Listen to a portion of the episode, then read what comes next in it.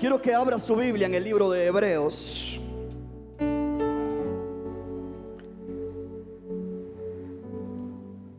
Te prometo que con ayuda del Espíritu Santo, porque dependemos absolutamente de Él, si tú prestas atención vas a salir sumamente bendecido, sumamente fortalecido, bien ministrado por la gracia de nuestro Dios. Arrancamos una nueva serie. Usted sabe que a su pastor le gusta enseñar por series. Creo que la enseñanza cala más, profundiza más.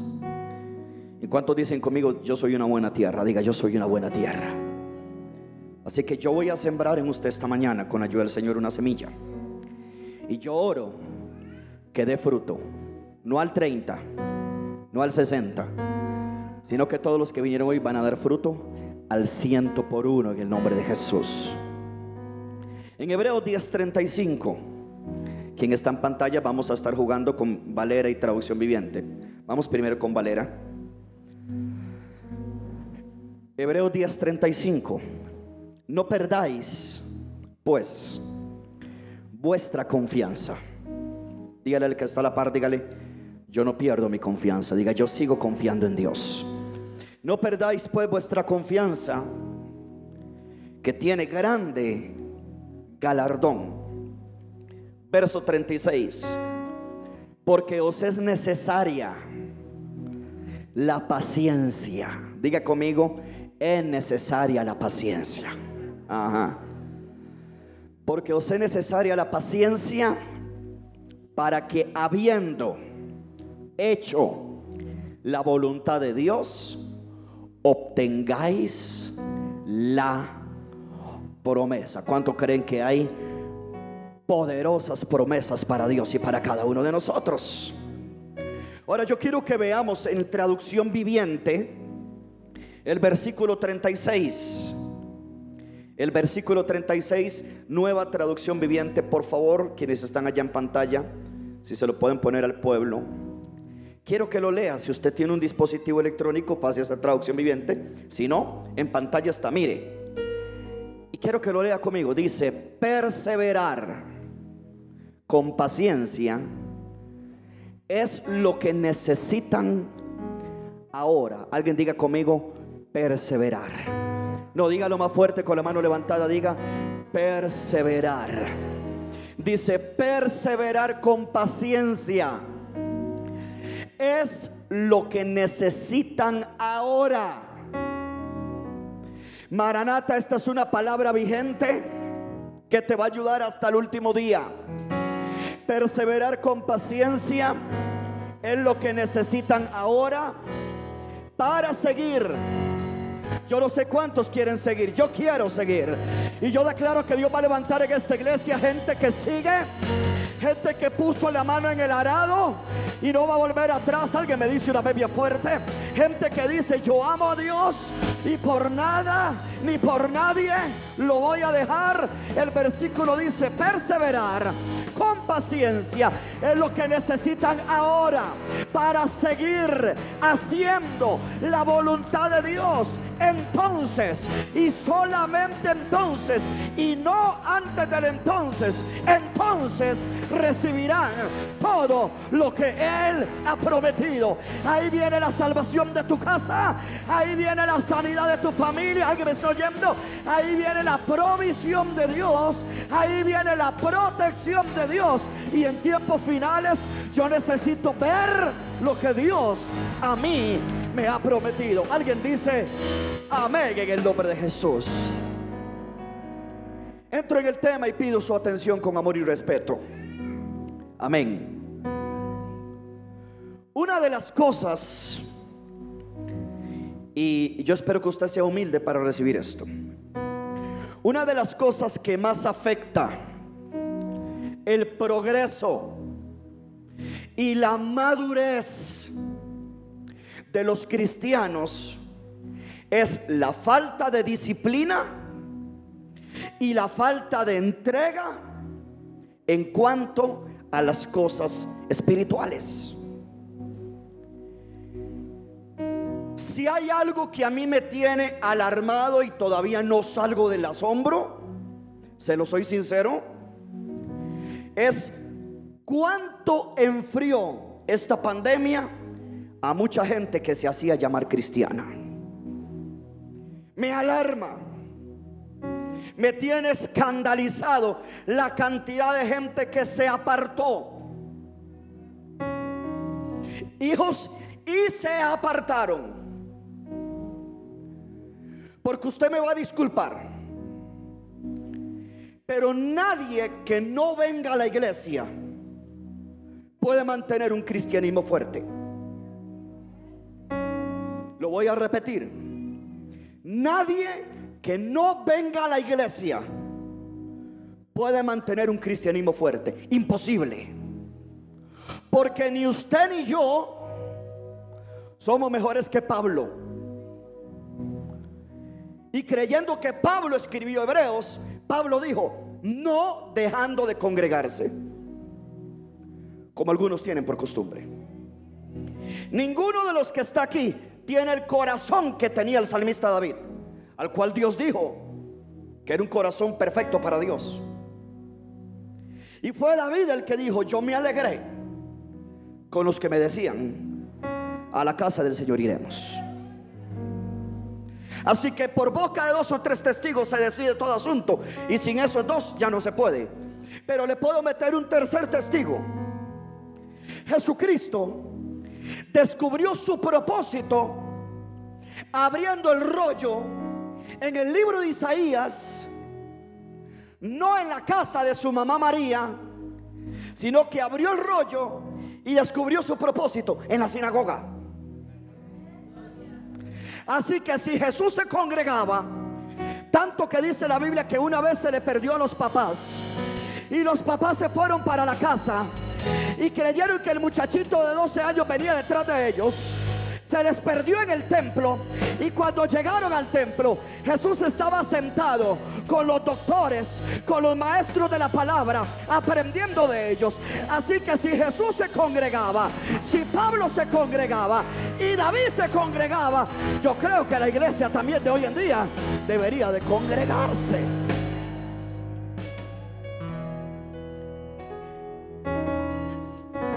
Pero definitivamente la falta de entrega la falta de disciplina en las cosas espirituales es lo que ha hecho que el progreso y la madurez de los cristianos se detengan.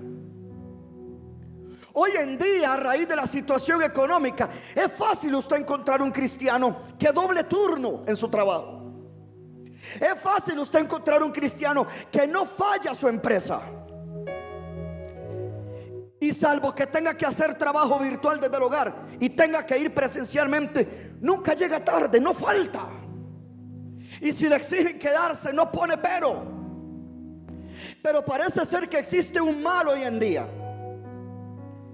Y es la falta de dedicación, la falta de esfuerzo, la falta de crecimiento, de la madurez de los cristianos. Pero tiene una razón. Y yo creo que esa falta de entrega esa falta de disciplina, a esas dos cosas le podemos atribuir el alto porcentaje de cristianos que se estancan o peor que eso, regresan al mundo. Iglesia, es impresionante ver cómo somos conscientes de los avances hoy en día. Todo el mundo sabe cómo avanza la tecnología. Todo el mundo sabe cómo el mundo no se detiene. Siguen avanzando las redes sociales. Sigue avanzando la tecnología. Las empresas no se detuvieron, tuvieron que echar mano de la virtualidad, del teletrabajo, etcétera.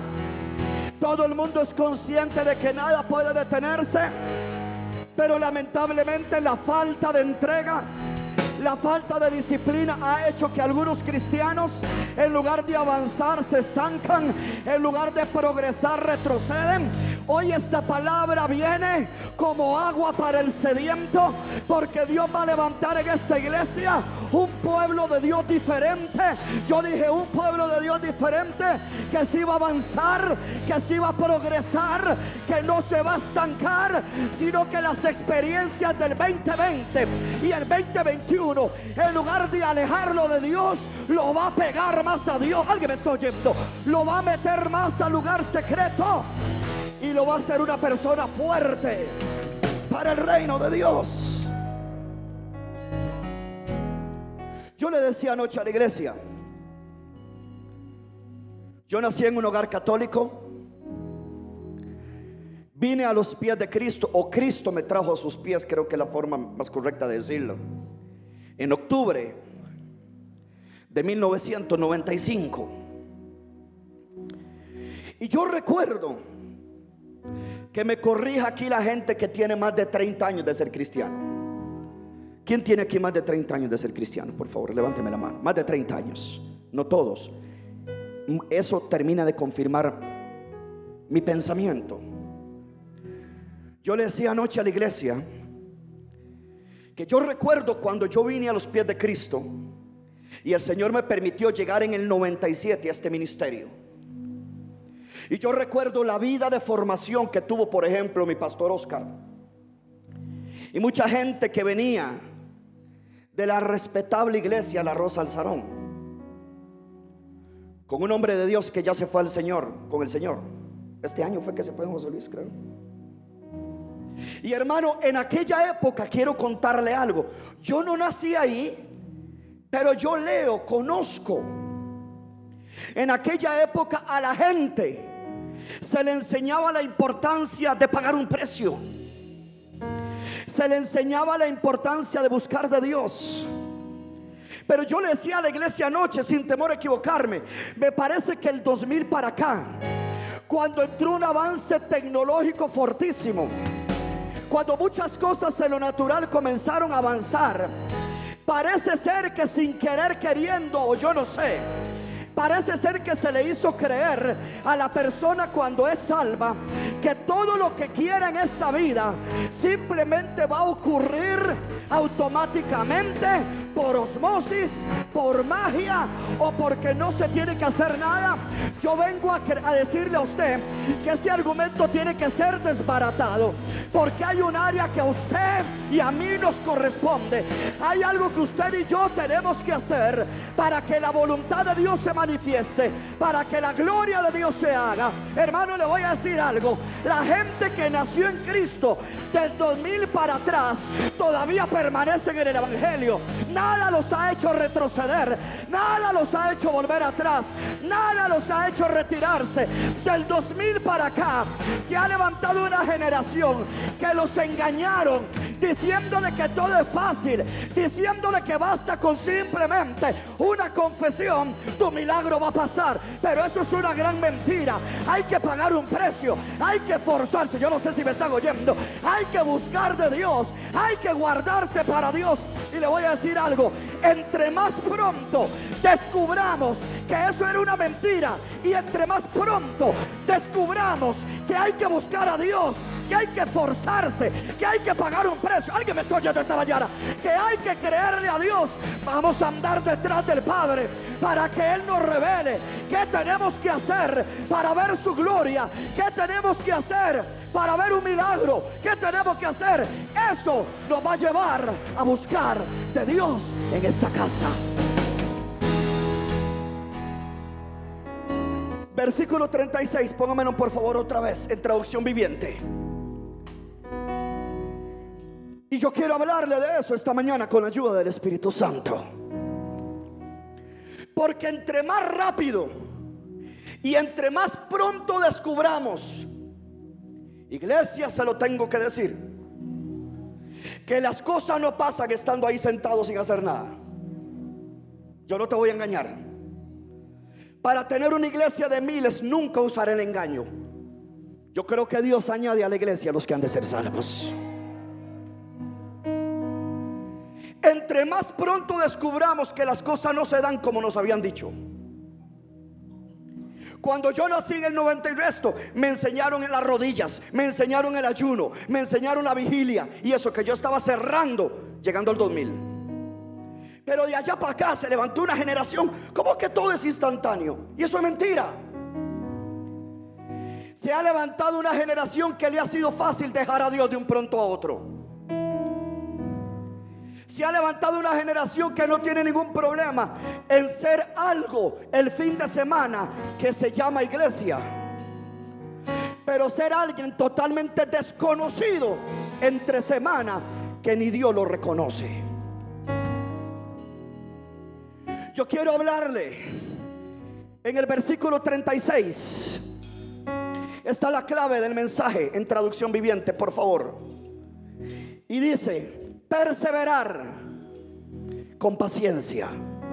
Es lo que necesitan ahora para seguir haciendo la voluntad de Dios. Quiero hablarle esta mañana y durante los próximos domingos sobre el poder de la perseverancia. Porque lo que va a sostener la iglesia y en lo que nosotros nacimos del 2000 para atrás, y yo declaro que si tú naciste del 2000 en adelante, por estar en esta iglesia, la cobertura que sale desde este altar te va a cobijar, te va a ayudar y te va a enseñar a perseverar. Porque estamos en el último tiempo y la palabra dice que el que persevere hasta el fin será salvo. Yo oro que Dios levante en esta iglesia gente que no se arruga, gente que no se deprime. Alguien me está oyendo.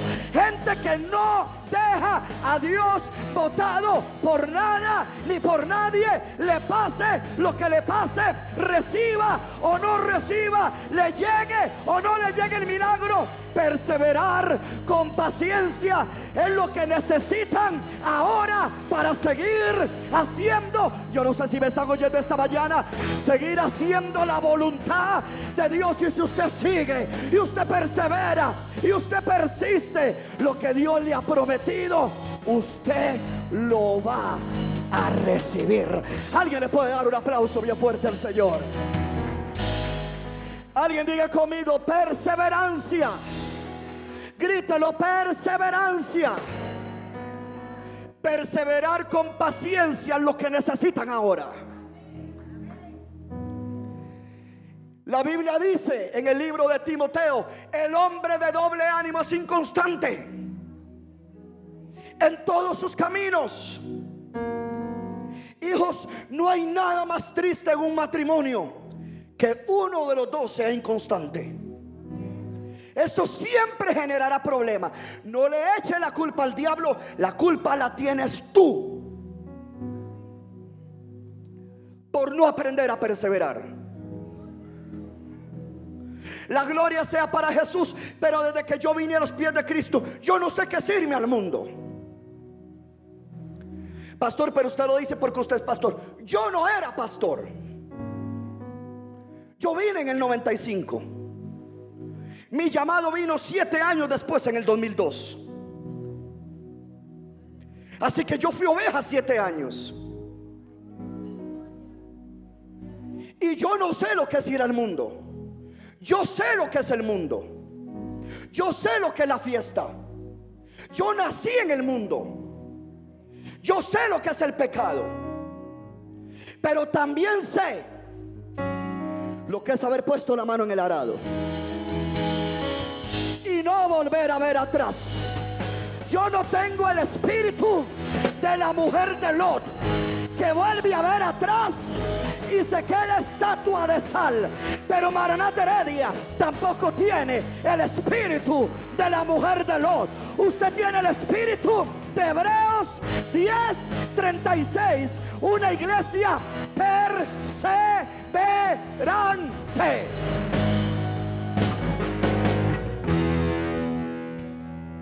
Sin yo saber desde niño, mis papás me metieron a una escuela y el escudo de la escuela decía, persevera y vencerás. Así que yo sin saber nada, yo sabía que de la única manera que se vence es perseverando. A mí me alarma saber hoy en día la gente que estuvo en ese coro, en este altar, en esos instrumentos, en aquella cabina, dando clases como Ujiero Seguridad. Y hoy no están. Nadie podrá obtener lo que Dios le ha dicho si no persevera. Y le voy a ser bien honesto. Lo último importante de recibir será un carro, una casa, un negocio tranquilo. Que los negocios y los milagros y las bendiciones no se van a detener. Pero lo más importante que usted y yo podemos obtener es la salvación de la vida eterna y solamente el que persevere. Yo dije solamente el que persevere hasta el fin será salvo. Si va a aplaudir, no me deje a esos hermanos solos. Aplauda fuerte.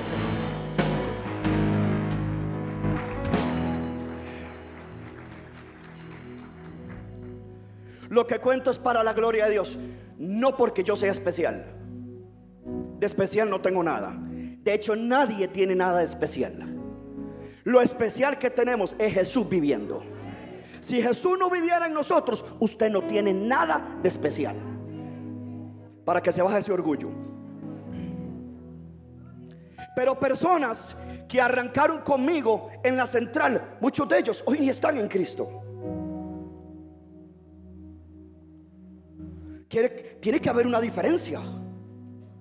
Porque Dios no hace acepción de personas, es la perseverancia.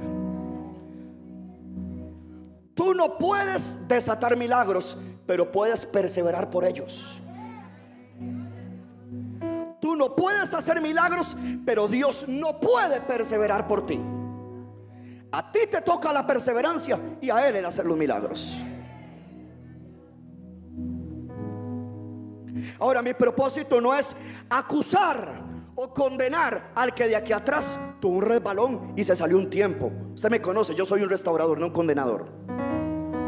Pero si tienes que descubrir que el que vino un día a querer descarriarte, va a querer seguir viniendo a volver a descarriarte. Y usted tiene que agarrarse de esta palabra y declarar que hay un poder en la perseverancia y que usted no va a dejar a Dios por nada ni por nadie.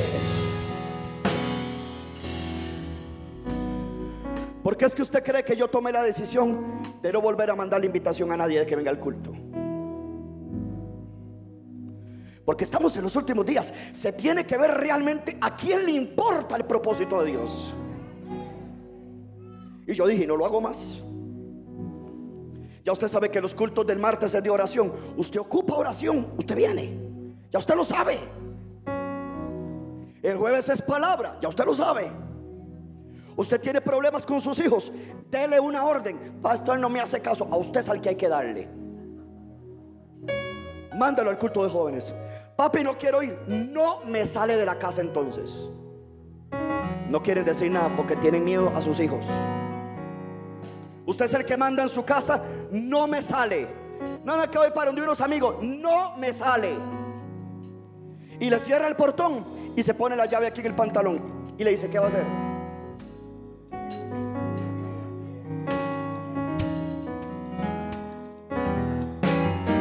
sale? Sí salgo. Sí, mi amor, tome. Diga perseverancia. ¿Cuántos reciben esta palabra? Esta palabra no es para gente con columna de macarrón. Esta la palabra no es para, para, gente con columna de gelatina.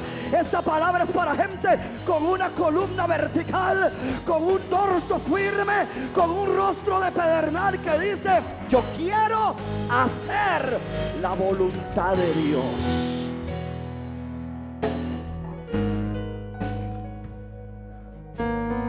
Sería saludable ver qué pasó con la iglesia primitiva. La iglesia primitiva ha sido la iglesia más poderosa de la historia. Y allí encontramos secretos de por qué ellos fueron tan fuertes. Vamos a Hechos capítulo 2.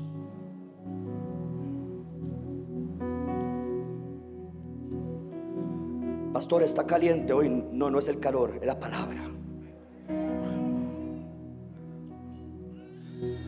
Amén, mi amor, exactamente. Exactamente, así es. ¿Ve? Ella está conectada y gozosa. Ahora ponemos a esa bebé a orar por todo. Gloria a Jesús. Hechos 2. Gloria a Dios. Ya usted sabe, uno le da, pelota a un chiquito y sigue. Vea, la verdad, es una chiquita, vea. Hechos 2. Todos sabemos que Pedro había predicado un mensajazo.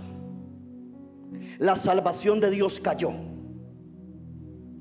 Jesús había caminado con 12 hombres. Uno lo traicionó. Pero adicional a los 12 había preparado 70 evangelistas. Y un montón de gente que siguió a Jesús aún después de haber recibido su milagro. Así que los discípulos estaban acostumbrados a no ser gente pasiva. Los discípulos estaban acostumbrados a ver su líder salir a predicar, sanar, enderezar a la mujer encorvada, darle la vista a Bartimeo, levantar al paralítico de Bethesda. Los discípulos estaban acostumbrados a la acción, a no ser pasivos, a no ser quietos. Pero cuando Jesús se va, les da una orden y les dice, quédense queditos y váyanse a Jerusalén. No hagan nada hasta que venga sobre ustedes el Espíritu Santo. Así que no les quedó otra que obedecer, irse a Jerusalén y esperar en el aposento alto. La promesa se le dio a cerca de 600 personas y solo 120 perseveraron. Yo le pido a Dios que usted tenga ese espíritu de perseverancia de los que se quedaron en el aposento alto. El Espíritu de Dios vino sobre ellos. Pero quiero que notemos lo que dice Hechos 2, versículo 41. Dice, así que los que recibieron su palabra, es decir, a la gente que Pedro les predicó, los que recibieron su palabra, fueron bautizados y se añadieron aquel día. Mire qué tremendo iglesia, qué mensajazo, qué gloria. Y se añadieron aquel día como tres mil personas. Iglesia, pero esta gente no se quedó pasiva. Es decir, hoy en día se recibe a Cristo, nos llevan a un bautismo, formamos parte de una iglesita. Pero esta gente ya con el Espíritu Santo no se quedaron quietos. No tomaron una actitud inactiva, pasiva. Algo pasó. Versículo 42. Estos que recibieron a Cristo, estos que se bautizaron. Versículo 42, léalo conmigo. Dice, y perseveraban. ¿Qué hacían? Perseveraban. ¿Perseveraban en qué? En la doctrina de qué? ¿De qué? Alguien léalo conmigo. ¿En la doctrina de qué? De los apóstoles. Iglesia, ¿sabía usted que usted está en un verdadero ministerio apostólico? ¿Sabía usted que usted no está en una iglesia de porristas, de cheerleaders, de coach motivacionales? Usted está en una iglesia que si se agarra de la cobertura, si agarra del Espíritu, Dios a ti te va a dar un poder de aguante, un poder de resistencia. Si hay gente que resiste, son los verdaderos apóstoles. Están acostumbrados a la persecución, a la prueba, a la traición ellos se mantienen fuertes y yo declaro que Maranata Heredia persevera en este ministerio y eso te va a dar fuerza, te va a dar resistencia. Donde otros se arrugan, usted se mantiene fuerte. Alguien me está oyendo. Donde otros lloran, usted se agarra el paño, se seca las lágrimas y sigue peleando porque usted dice, yo le creo a Dios, yo a Dios no lo dejo por nada por nadie. Pero ¿qué hacía esta iglesia poderosa? Perseveraban. Iglesia, ¿sabe qué se necesita hoy en día? Perseverancia. Yo le dije a la iglesia anoche en son jocoso y que hace años lo dije en otro mensaje, con perseverancia, el caracol y la tortuga entraron al arca. Imagínate la pantera, el jaguar, todos corriendo y se entraron. Y ahí va la tortuga. Imagínese el caracol.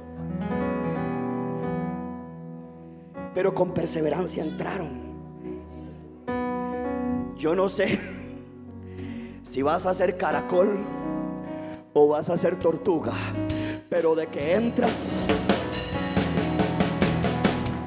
de que entras, entras y vas a si en tu familia todos son unos flojos, tu perseverancia los va a cambiar. Tu perseverancia va a traer la bendición de Dios. Va a aplaudir. Si va a aplaudir, aplauda. Si va a hacer algo, haga algo.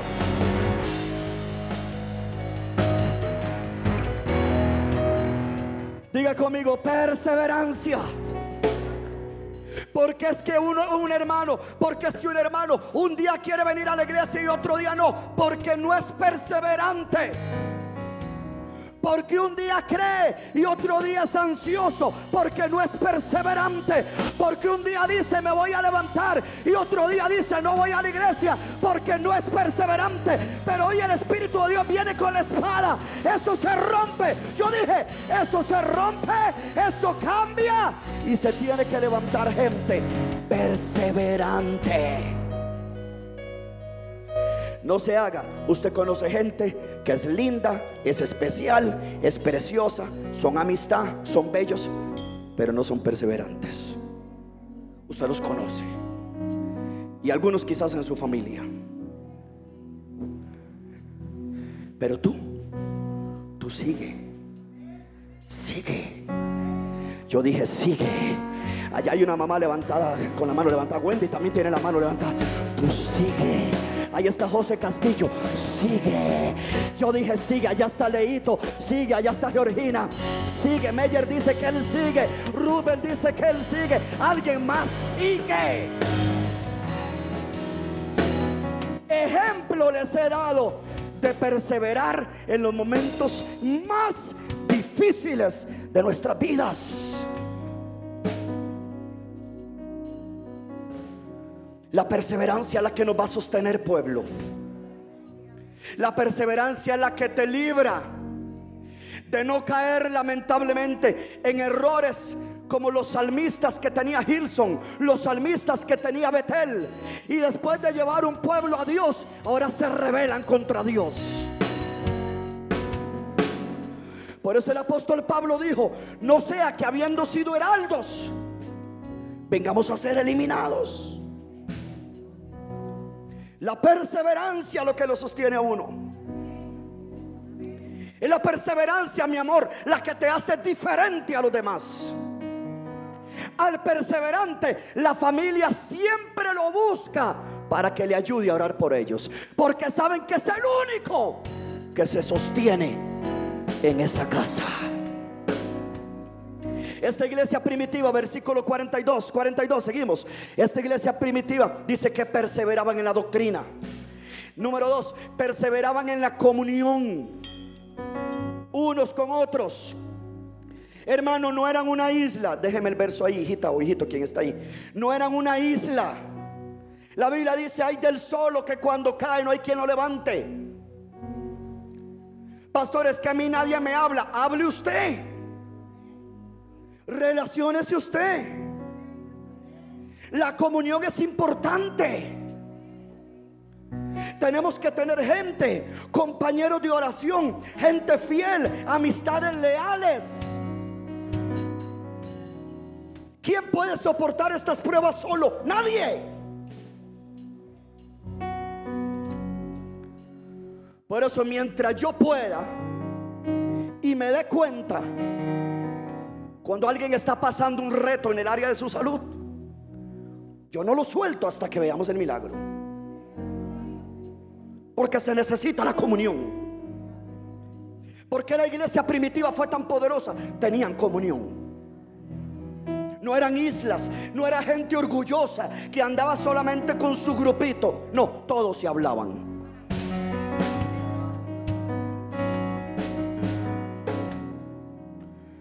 ¿Qué más tenían? Compartían el pan. El partimiento del pan tiene mucha tipología. El partimiento del pan es desde el pan natural. Cuando Rodolfo tenía, me daba. Cuando él le faltaba yo tenía, yo le daba. Y ninguno tenía necesidad. Compartíamos, no había gente necesitada. A esa iglesia, el día que eso sea así. También el partimiento del pan tenía que ver que celebraban la cena del Señor juntos. También tiene que ver con los grupos en hogares. Por eso las casas de bendición son tan importantes porque la gente comparte contigo, tiene comunión contigo, tienen un mismo propósito, tienen un mismo fin. Comemos el pan juntos, compartimos el pan de vida y crecemos juntos.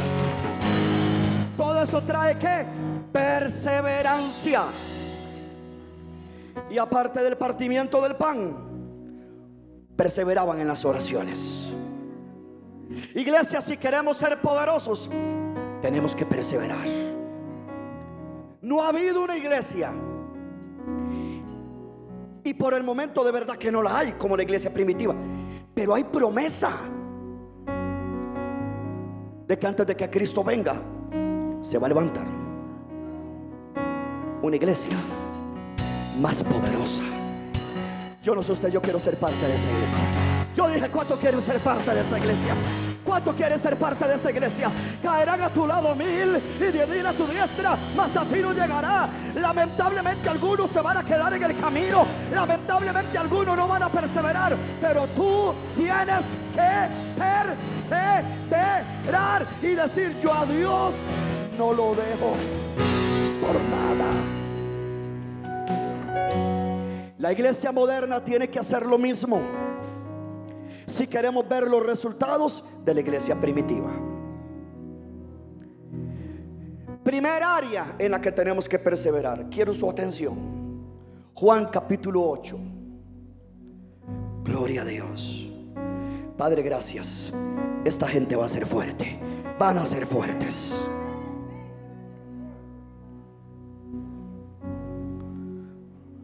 Juan 8, versículo 31. Dijo entonces Jesús a sus discípulos que habían creído en Él. ¿Cuántos han creído en Jesús? Si vosotros permaneciereis en mí, seréis verdaderamente qué? Mis discípulos. Oídos, oído. Habla de permanencia. Lea bien el versículo, mi amor. Si vosotros permaneciereis Digo, todo se escucha, es lo que no, no comprenden a veces. Todo se escucha hasta acá.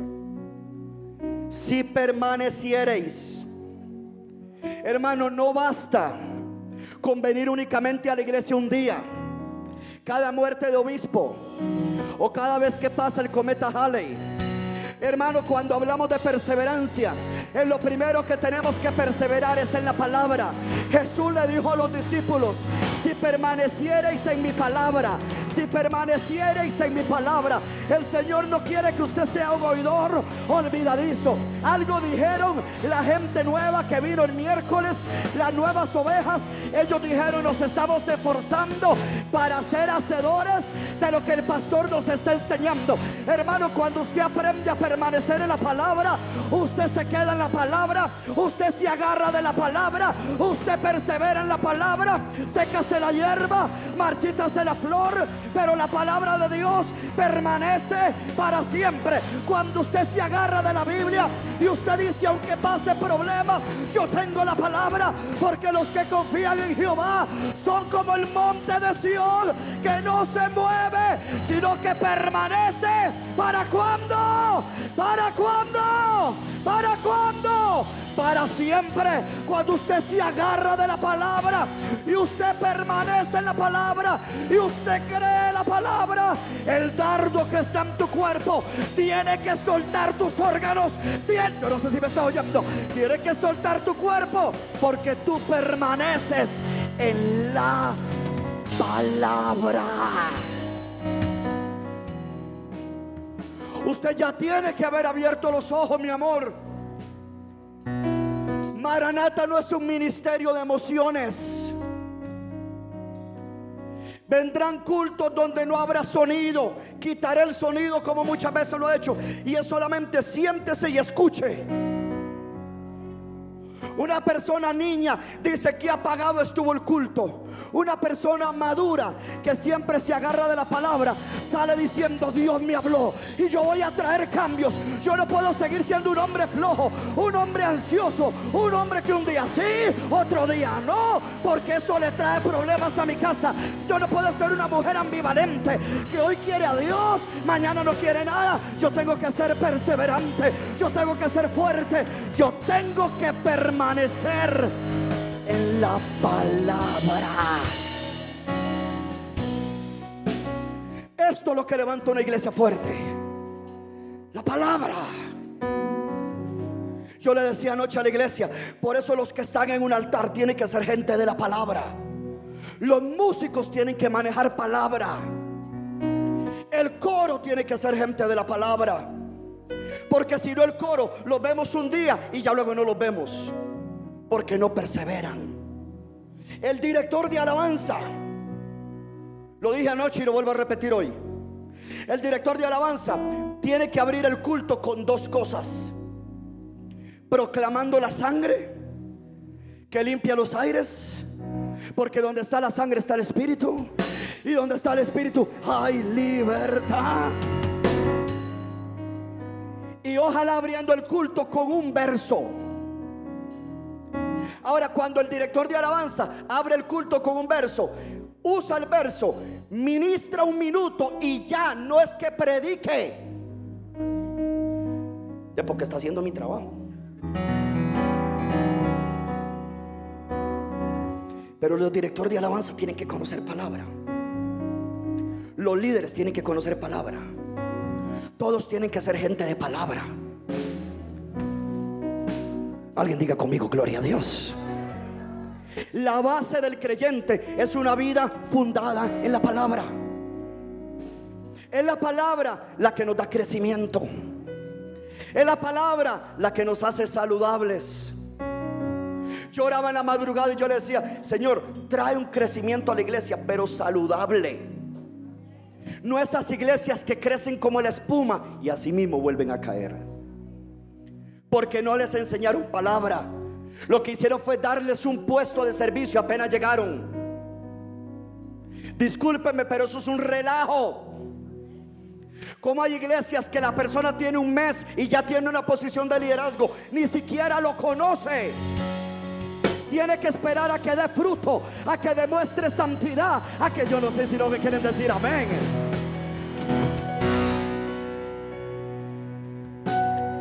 La palabra desarrolla en ti el carácter de Cristo. Levanta la mano conmigo y diga, Señor, desarrolla el carácter de Cristo. Como era mi Cristo? Manso y humilde. Como era mi Cristo? Amoroso. ¿Cómo era mi Cristo? Voy a decir algo que parece una mala palabra hoy en los altares. ¿Sabe cómo era Cristo? Santo. Entonces la palabra me desarrolla. La palabra me cambia la forma de hablar. La palabra me cambia la forma de vestir. Alguna mujer dice amén, gloria a Dios. Y con esto no estoy diciendo que venga con un vestido hasta, hasta el dedo gordo que hasta se tropieza. Yo estoy diciendo eso. Pero la palabra nos cambia. La palabra forma carácter. La palabra modela hasta lo que pongo en mis redes sociales.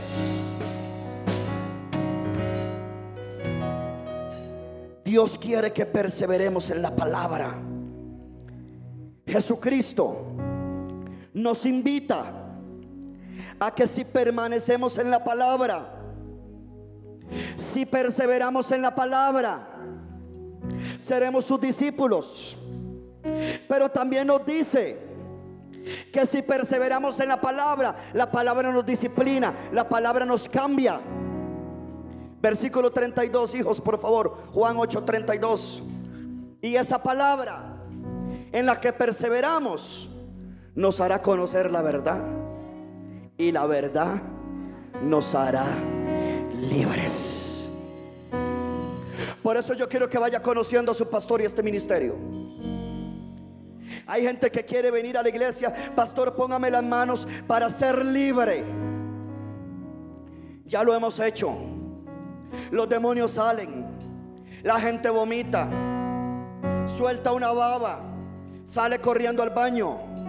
Pero como no perseveran en la palabra, se vuelven a llenar de siete cuzucos peores. Pero hay algo que no falla. Hay algo que es infalible. Hay algo que es eterno. Hay algo que el que se expone lo hace verdaderamente libre. Y es la palabra de Dios. Cuando usted oye la palabra, alguien me está oyendo en esta mañana. La palabra que usted oye te liberta, te cambia, te restaura, te confronta, trae sobre ti convicción y trae sobre ti una completa libertad. Y la unción más fuerte, la de la palabra. Yo decía anoche, yo fui una persona mundana hasta el día de hoy, ni siendo oveja. Yo no sé qué es venir donde mi autoridad. Decirle al apóstol, a mi pastor Oscar o a mi pastor David. Usted me puede ministrar porque siento que, hay un demonio. ¿Qué? Pastor, pero usted porque ahora es pastor. No, crea, hay pastores endemoniados.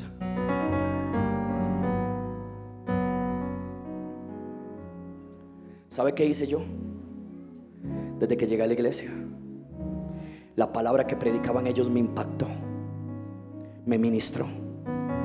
Y sentado en una butaca como usted me volví una esponja.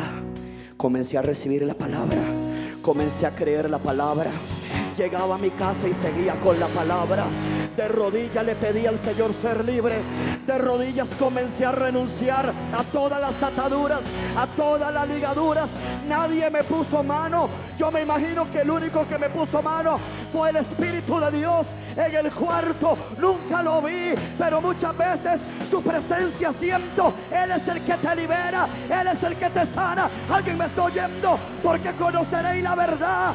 Y si conocieres al Hijo, seréis verdaderamente libres.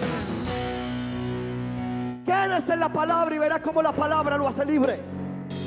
Persevera en la palabra. Hijo, la palabra te va a hacer un hombre fuerte. La palabra te va a hacer una mujer fuerte. ¿Dónde están los hombres en esta casa que van a perseverar? Que me griten un amén los varones de esta casa. Tiene que perseverar. ¿Y dónde están las mujeres que no, no, no, no, no, no, no se arrugan? Ellas dicen, yo voy a pelear por mis hijos. Puede gritar, amén en el nombre de Jesús. Diga conmigo, perseverancia. Wow. Iglesia, cuando te metes en la palabra, ya no vas a vivir por emociones. Vives por fe.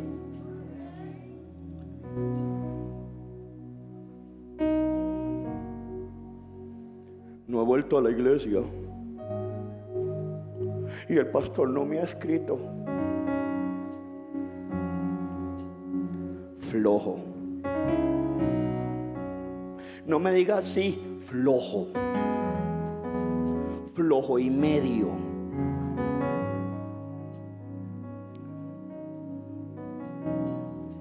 Pero que te digan paseo. Que te digan playita. Está bien. Estuve enfermo y nadie me llamó. Es que no hay que llamarlo. La Biblia dice, ¿está alguno enfermo? Llame. Eso dice la Biblia.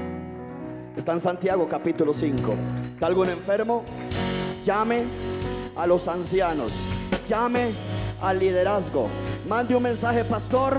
No he podido ir a la iglesia. Estoy peleando un dardo. Pero aquí estoy orando. Solamente le pido que la iglesia me respalde. Usted orando, yo orando. Usted guerreando, yo guerreando. Usted en la palabra, yo en la palabra. El diablo avergonzado, Cristo exaltado.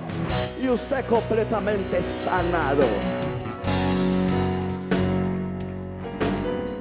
Esto es lo primero que tiene que establecer un creyente. una vida de perseverancia en la palabra. A usted le tiene que hacer falta venir a la iglesia. Si a usted no le hace falta venir a la iglesia, usted tiene que analizarse. Iglesia, le soy honesto. Yo se lo dije anoche al pueblo y se lo repito a usted. Yo sé lo que es conectarme para ver a mi apóstol. Sé lo que es conectarme para ver a mi pastor David. Hermano, venga para acá, venga para acá. Seamos sinceros. No es fácil seguir el hilo en una virtualidad. No es fácil. No es fácil.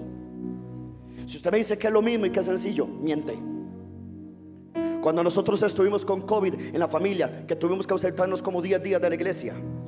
Y yo me conectaba a la transmisión, sea culto virtual, sea que predicaba el líder Meyer, el líder Ricardo o, los otros líderes en la intercesión. Hermano, usted está en la casa y es, papá, esto, aquí, la ve aquí, el microondas, y aquí, y usted se levanta. Hermano, no es lo mismo. Si usted es honesto, no es lo mismo. En cambio, usted viene a la iglesia Usted está allí sentado. Usted no sabe. Mientras usted está sentado, el Espíritu de Dios está trabajando dentro de ti. Esto es como una operación. Te ponen la anestesia. Cuando abre los ojos, ya pasó la operación. El doctor intervino médicamente. Sigues vivo. Lo mismo pasa acá. Usted está ahí sentado, tomado por el Espíritu, por la palabra. Y Dios está trabajando dentro de ti algo poderoso. Pero yo dije el viernes, no el jueves. La virtualidad vino a enfriar. ¡Ey! No se duerma.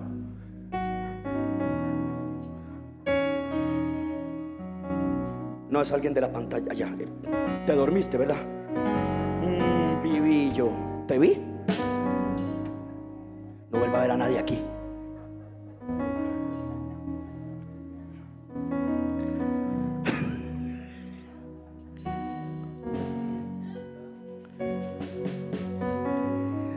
Dice de verdad que el pastor es un querubín. ¿Cómo me vio dormido? Dice.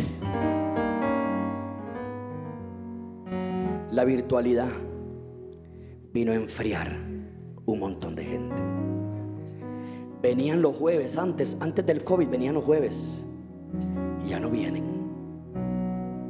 Venían los martes a orar porque tenían el agua hasta aquí. Ya no vienen. Por eso no se persevera. Por eso luego los padres queremos cambios en los hijos que ni nosotros hemos trabajado en nosotros mismos.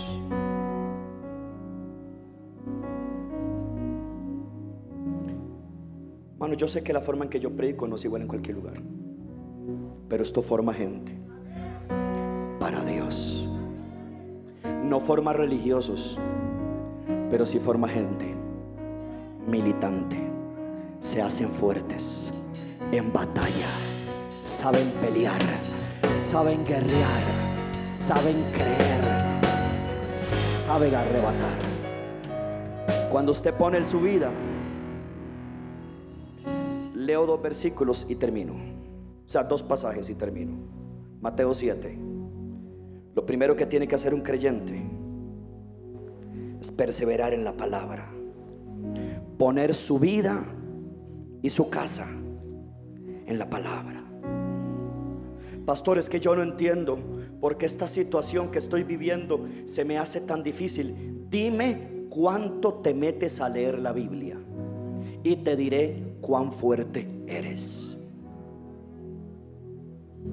Pero es que nada cambia. Pastor, siempre es lo mismo. Dime cuánto tiempo te metes en la palabra y te diré cuánto vas a resistir. Por más que yo pueda venir, Rocío esté pasando algo y yo darle una palmadita. Avi pase algo y llorar por ella. Carol esté pasando una situación y yo venir y ministrarla. Va a llegar un momento donde tu ayuda humana no va a estar ahí. Pero esto sigue ahí. Esto sigue ahí. ¿Quién ha estado conmigo en los momentos más difíciles?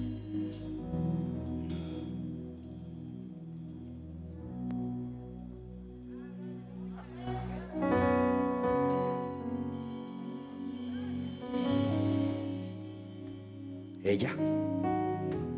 Mateo 7:24. Cualquiera pues que me oye estas palabras y las hace, eso es perseverar. Lo que oigo, lo hago. Lo que el pastor enseña, lo trabajo. Cualquiera pues que me oye estas palabras y las hace, le compararé a un hombre como prudente que edificó, ve, no solamente oyó, se quedó ahí trabajando, ve, permaneció. Edificó su casa sobre qué? La roca. Descendió lluvia. Vinieron qué? Ríos. Y soplaron vientos y golpearon contra aquella casa. ¿Y qué dice? no cayó. ¿Sabe qué significa? La casa perseveró, la casa permaneció. Y yo oro que tu casa no cae, tu casa prevalece, tu casa permanece. Alguien me está oyendo. Tu casa Y mire, en tu casa puede ser que no haya nadie que quiere nada con Dios. Que la casa más importante que no tiene que caer es esta, la tuya. Que usted dice, estoy agarrado de Dios. Y Él es mi fuerza. Él es mi ayuda. Él es mi pronto auxilio. Él es mi fortaleza. Y dice, no cayó. No cayó. Porque estaba fundada sobre qué? Sobre la roca. Hermano, no estoy hablando de su esposa. Diga, diga la roca de la palabra. Por aquello, ¿ah? No se crea, hermano, muy joven hay roco y roca. Verso 26. Sonría que Cristo le ama, hermano. Verso 26. Pero cualquiera pues que me oye estas palabras y no las hace, es decir, nada más oyó y se fue. Oyó y no permaneció. Oyó y no trabajó. No las hace. Le compararé a un hombre insensato, necio, que edificó su casa sobre la arena le vinieron las mismas pruebas que el primero. Le vino la lluvia, los ríos, soplaron vientos y dieron con ímpetu contra esa casa y cayó. Y fue grande su ruina no permaneció, no prevaleció, la casa cayó, no perseveró, pero la tuya va a perseverar, la tuya va a trabajar, la tuya va a edificar. No puede ser de la gente que viene y va, viene y va, viene y va. Tenemos que ser gente perseverante. ¿Dónde están los perseverantes? Que se peguen un grito de victoria. Alguien diga amén.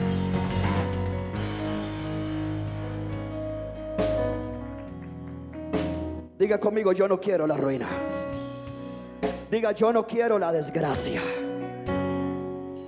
La Biblia dice que el que oye y hace es prudente. Que el que oye y hace le va a ir bien. Pero la Biblia también dice que el que no oye y no hace va a tener una ruina. Va a haber desgracia. Quiero cerrar esto. Es más, cierro mi Biblia. Pónganme, hijos, por favor, Proverbios capítulo 1.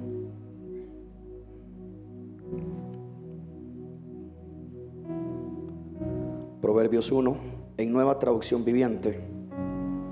Solamente leo y terminamos. Proverbios 1. Gloria a Dios. Nueva traducción viviente. Versículo 24.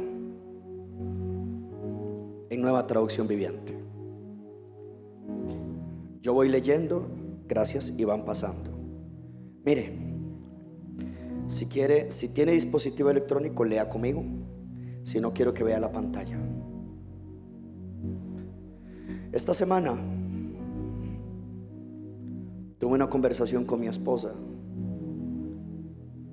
y me impactó muchísimo este pasaje. Ayer en la tarde mientras oraba y preparaba la enseñanza, Dios me recordó este pasaje. Existe algo muy grave que pasa cuando una persona se le habla, se le habla, se le habla, se le habla, se le enseña, se le dice, se le predica, se le dice, se le dice. Y aún así, hay gente que no quiere. Iglesia, y los hay, no quieren. Y vienen a la iglesia de vez en cuando y tú les hablas y les dices y no quieren. No perseveran en lo que se les enseña. ¿Me están siguiendo? No prestan atención a lo que se les dice. Algo pasa aquí en el versículo 24. Si no tiene un dispositivo electrónico, lean la pantalla conmigo. Y usted va a leer algo fuerte, pero que es necesario. Aquí hay una conversación entre ese tipo de personas que no perseveran en la palabra y la palabra misma. Versículo 24, lea conmigo, siga la línea para que puedas entender, amado. Dice, los llamé muy a menudo. ¿Sabe quién está hablando ahí? La palabra, la sabiduría. La palabra, la sabiduría, la sabiduría, la palabra. Versículo 24, escuchen todos. Los llamé muy a menudo, pero no quisieron venir. Imagínate la gente que tú le pasas diciendo, hermano, venga, esfuércese, congréguese. Estamos en los últimos tiempos, hay que orar. Iglesia, la palabra, métase, vean sus hijos, peleen, hermano, venga, no se olvide todo lo que Dios ha hecho, como Dios te dio vida, como te hizo un milagro, papito, esfuércese. La gente cree que es el pastor. Y aunque es el pastor, no es el pastor, es Dios mismo a través de uno, hablándole a la gente. Es la palabra, es la sabiduría Si usted escucha esto, va a cambiar tu perspectiva. Lo llamé muy a menudo, pero no quisieron venir. Les tendí la mano, oiga la Biblia, les dijo, yo los ayudo, yo los saco, vengan. Pero no me hicieron caso. No prestaron atención a mi consejo. Rechazaron la corrección que les ofrecí. ¿Y sabe qué le responde la Biblia, la sabiduría a ese tipo de gente que no quiere obedecer la palabra? Por eso, vea qué fuerte, me reiré cuando tengan problemas. Me burlaré de ustedes cuando les llegue la desgracia. Cuando la calamidad caiga sobre ustedes como una tormenta cuando el desastre los envuelva como un ciclón y la angustia y la aflicción los abrumen. Versículo 28. Ay, Padre, qué fuerte. Versículo 28. Entonces, cuando clamen, claro, ya la gente donde se está desesperando, la gente dice, hubiera ido a la iglesia, hubiera escuchado el consejo, me hubiera metido con Dios, me hubiera forzado, hubiera perseverado, hubiera oído la sabiduría. Ya cuando le vino la ruina, la desgracia, la desgracia que habla Mateo 7, que vinieron lluvias, vientos y la casa cayó. Versículo 28. Entonces cuando clamen por ayuda, no le responderé. Y aunque me busquen con ansiedad, no me encontrarán. Pues odiaron el conocimiento. Qué fuerte. Y decidieron no temer al Señor. Rechazaron mi consejo. Y no prestaron atención cuando los corregía. Cuando la palabra les decía, papito, haga esto, métase aquí, haga ya, no prestaron atención.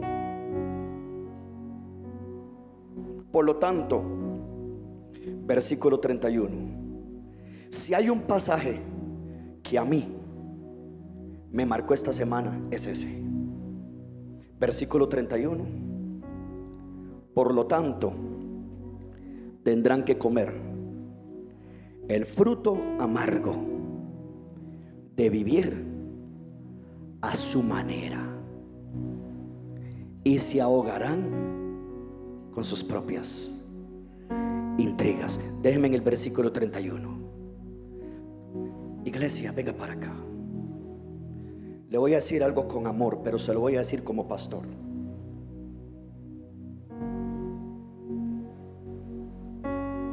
¿Quién ha dicho que nosotros podemos llevar nuestro cristianismo y vivir nuestras vidas de acuerdo a nuestra manera? ¿Quién ha dicho? Existe una sola manera de vivir y de hacer cristianismo. Y esa es la manera de Dios, no a mi manera. Aunque usted no quiera decir amén. Pero ese versículo dice, tendrán que comer el fruto amargo de vivir a su manera. Muy fuerte. ¿Sabe por qué, iglesia? Porque hay gente que tú les hablas. Venga a la iglesia. Métase a orar. Pastor, yo oro en mi casa. Ok, esa es tu manera. Está bien. No, yo sé que no van a decir nada. Pero yo se los estoy diciendo. Porque hermano, yo a usted nunca le voy a hacer el cachete. Yo tendré mil errores. Pero la verdad se las predicaré siempre. Tienes hijos que no están muy metidos con Dios. Sé sincero. De nada te sirve que tú digas, no, mis hijos son buenos. ¿Quién es bueno en este? En este? Bueno, te voy a votar ese argumento. ¿Quién es bueno?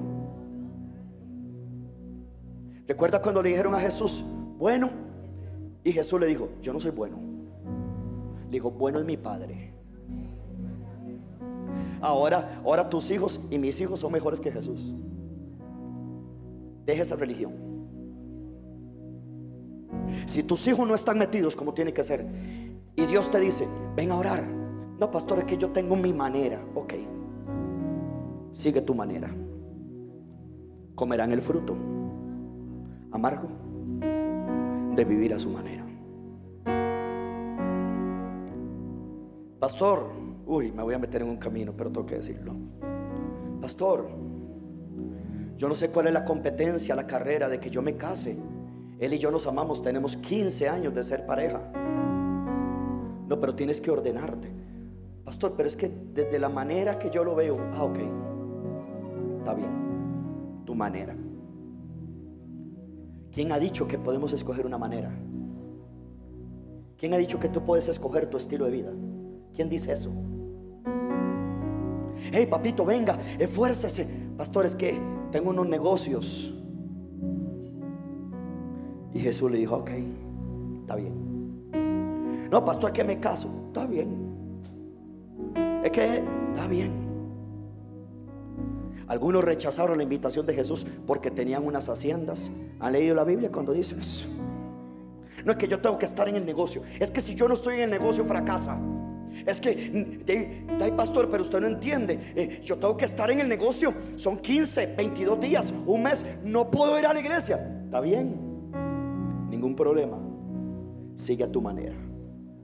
Esa es tu manera. Pero cuando llegue el momento de la necesidad y quieran clamar a Dios, quieran ahora sí venir a la palabra, la palabra les dice, no los oiré. Rechazaron el conocimiento, rechazaron el temor de Dios. No los puedo ayudar.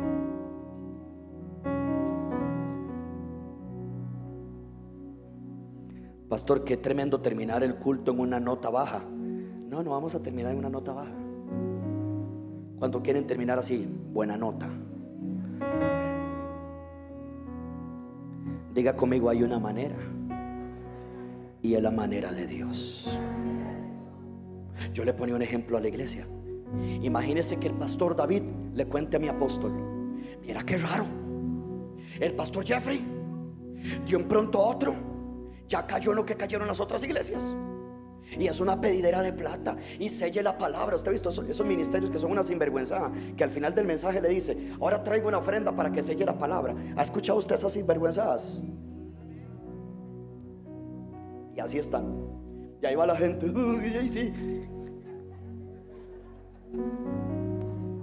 Cuando la palabra nunca es sellada con dinero, la palabra fue sellada con la sangre del cordero.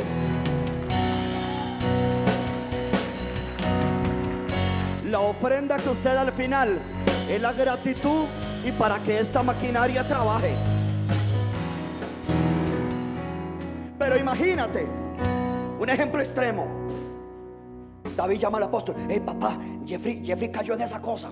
La sangre de Cristo me guarde. Y ahora todo es pacto. Y ahora todo es selle. Y ahora todo es traiga. Y está repartiendo eh, sobre de 500 mil y de un millón. Esas cosas. Porque no dicen nada. Porque les da miedo. Porque yo digo lo que no se dice en ningún lugar. Y el apóstol me llama. Oye, hijo, ¿qué pasa contigo? ¿Qué? Oye, que tú estás en esa pedida de plata. Y qué sello, y qué pacto, y que al final una ofrenda. Bueno, pastor, es que desde la forma que yo lo veo está bien. Ah, esa es tu manera. ¿Sabe qué me va a decir el apóstol? Gracias por el tiempo que estuvo con nosotros. Chao y me quitan. Porque existe una manera. Y no es la que yo digo, es la que Dios dice. Y si tú te mantienes pegado a la palabra, vas a perseverar. Si tú te mantienes poniendo el reino en primer lugar, las demás cosas serán añadidas. Dios se va a glorificar. Dios va a abrir puertas. Nunca una empresa, nunca el dinero, nunca un negocio te puede dar lo que el reino, la gloria, la oración, la presencia, la palabra te puede dar. ¿Quieres que terminemos en una buena nota? Ok. Versículo 22. 32, perdón. Pues los simplones 32. Los simplones se apartan. Uy, mano, qué fuerte. Recuerde, no se olvide que está hablando la Biblia, es la palabra. O sea, se apartan de mí hacia la muerte. Es decir, el que no persevera en la palabra va camino a la muerte. Hacia la muerte. Los necios son destruidos por su preocupación. Y aquí terminamos en una buena nota. Versículo 33. En cambio. Y ahí es donde entra Maranata Heredia. Yo dije, aquí es donde entra Maranata Heredia. En cambio, todos los que me escuchan vivirán en paz, vivirán tranquilos, vivirán sin temor al mal. Maranata, cuando usted persevera en la palabra, oye la palabra, recibe la palabra, vive en la palabra, se queda con la palabra, vas a vivir en paz, vas a vivir tranquilo y vas a vivir sin temor del mal. Yo declaro que Maranata Heredia persevera en la palabra, persevera en lo que Dios ha dicho, se va a forzar, va a trabajar y va a vivir para Dios. Póngase de pie, dele un aplauso bien fuerte al Señor.